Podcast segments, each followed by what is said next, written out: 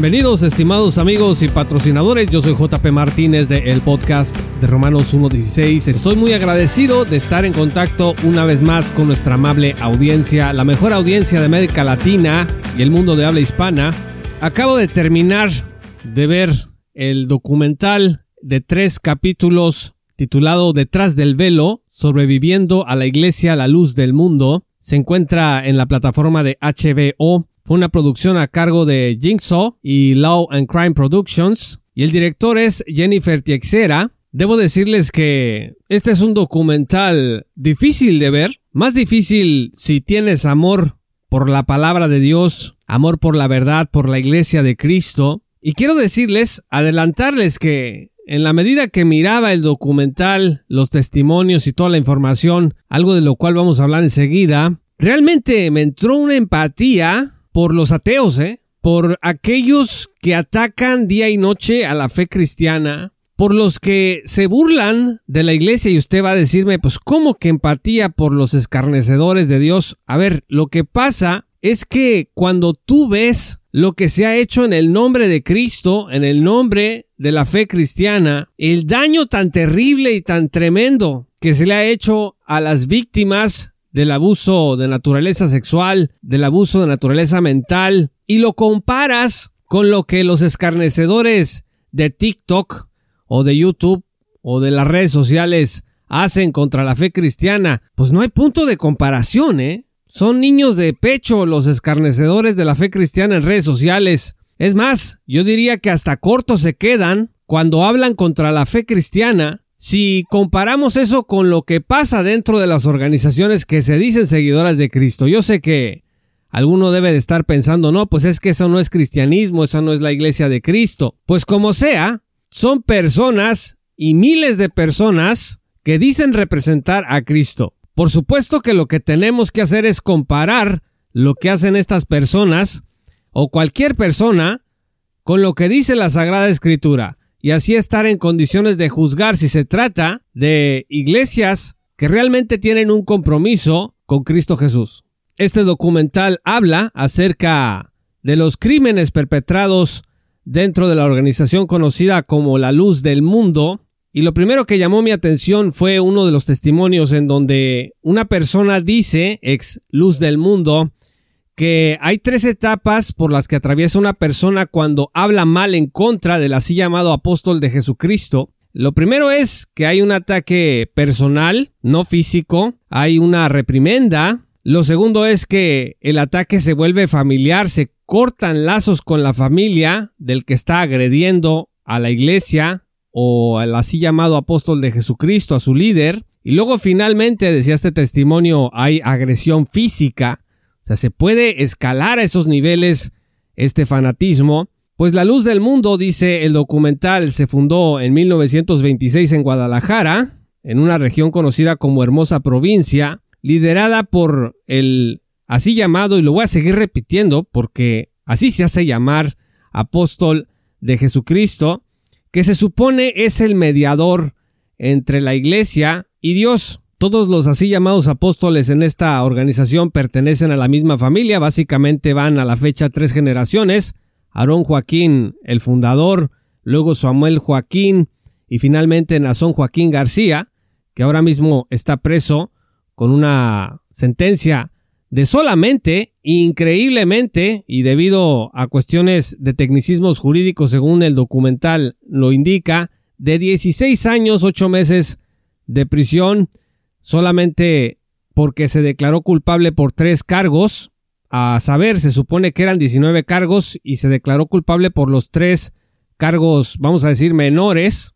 Y de acuerdo con el documental, la iglesia lo sigue esperando. Se les ha dicho que es inocente de todos los cargos, que él se declaró culpable, su así llamado apóstol se declaró culpable, pues para que ya le dieran n número de años y él pudiera después seguir su tarea dentro de la organización y se supone que lo están esperando, dice pues lo vamos a esperar 10 años más o menos y aquí estamos reconociendo su inocencia. Se supone que la organización La Luz del Mundo existe en 57 países y tiene 5 millones de miembros. Parece ser que los más reclutados pues son gente pobre, gente rota interiormente, de acuerdo con el documental. Y esta producción está llena de testimonios en donde pues se declara lo que también se declaró en juicio, que en realidad este así llamado o estos así llamados apóstoles de Jesucristo en realidad pues cometieron abusos de naturaleza sexual con niños. Había diferentes tipos de fiestas, las privadas y las públicas, y en realidad las privadas se prestaban para la depravación.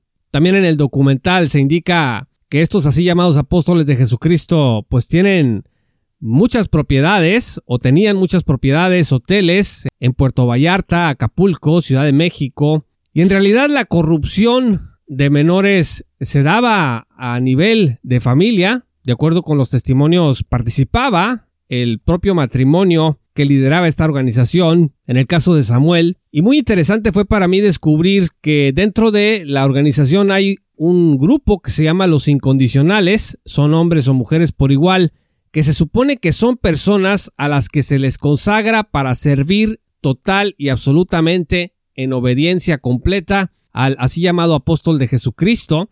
Se supone, de acuerdo con los testimonios, que tú debes hacer con tu vida lo que diga el así llamado apóstol de Jesucristo. Ya no tienes libre albedrío, no puedes decidir qué camino seguir, no puedes decidir con quién te vas a casar y cosas de ese tipo. Por ahí se mencionó, aunque el documental no tiene que ver con teología ni Biblia, pues se mencionó cómo se utilizan los casos de Salomón y David que tenían varias esposas, pues para hablar del derecho que tienen los así llamados apóstoles de Jesucristo de tener varias mujeres. También me llamó la atención que se mencionara a Abisag como ejemplo de una mujer joven que se mete con un hombre adulto, en referencia al rey David, pues que no podía entrar en calor y entonces esta muchachita se acerca a él. Otra de las cosas que resalta el documental es este concepto que tiene la luz del mundo de la elección. Se supone que Dios elige a su apóstol para guiar a la iglesia y ese apóstol que ha elegido para guiar a la iglesia pues es ni más ni menos hasta la fecha que Nazón Joaquín y antes de él fue el padre de Nazón Samuel. También dentro de la organización se habla de las llamadas secretarias que se formaban parte del círculo del así llamado apóstol de Jesucristo y que organizaban pues las finanzas, las estadísticas, los nacimientos pero también había una especie de red de reclutamiento de mujeres menores de edad, pues para que sirvieran al líder de la organización, incurriendo de acuerdo con los testimonios en delitos de carácter sexual. De hecho, en el documental se habla de esclavitud sexual, que es realmente lo que estaba pasando ahí. Además, pues de servirle la comida, eh, masajes y otro tipo de cuestiones similares. Se supone que había diferentes grupos de mujeres, entre 14 y 16 años un grupo, de 17 a 19 años otro grupo, de 20 a 22 años otro grupo. ¿Cómo se convencían a estas personas de entregar a sus hijas o las mismas eh, menores de edad de participar de estos actos deplorables?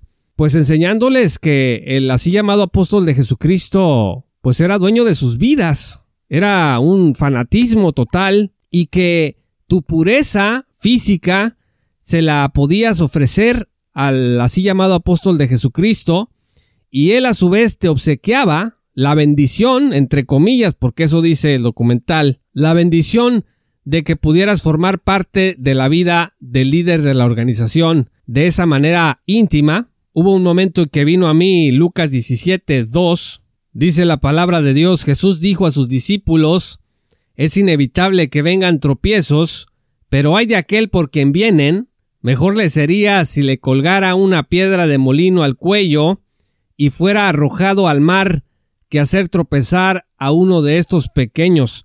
Qué palabra de Dios tan fuerte, y no, fue inevitable que viniera a mi mente mientras escuchaba toda esta, pues es una verdadera porquería.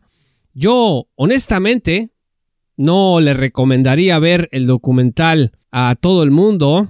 Tienes que estar de muy buen humor o realmente preparado para estar escuchando pues todo tipo de cuestiones oscuras realmente en donde se ve con claridad pues el trabajo que Satanás hace dentro de las sectas para arruinar la vida de niños, de niñas, de familias enteras. La primera sobreviviente que tiene un papel destacable en este documental, pues es Xochitl Marty, digo primera sobreviviente que se atrevió a hablar públicamente, que llamó la atención de un medio de comunicación, particularmente la periodista Ronda Schwartz.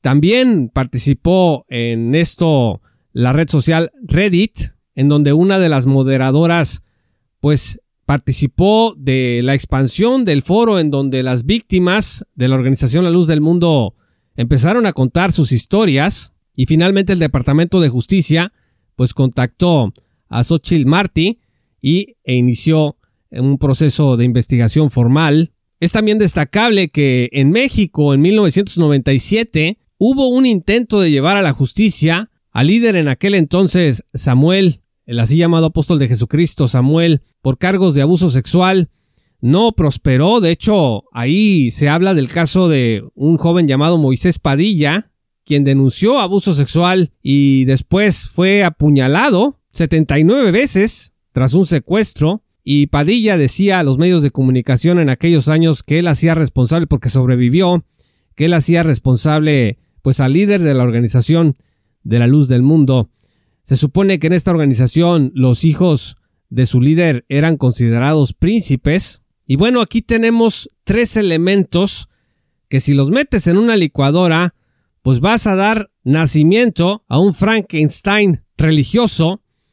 Primero, pues la ignorancia y la confusión. Una persona ignorante, una persona confundida es lo que necesitas. Después, pues la manipulación, yo quiero calificarla de profesional porque verdaderamente son oradores bastante convincentes los clips que estuvieron saliendo durante el documental, pues personas que hablaban con mucha pasión acerca de su papel como elegidos de Dios para gobernar las vidas de sus fieles.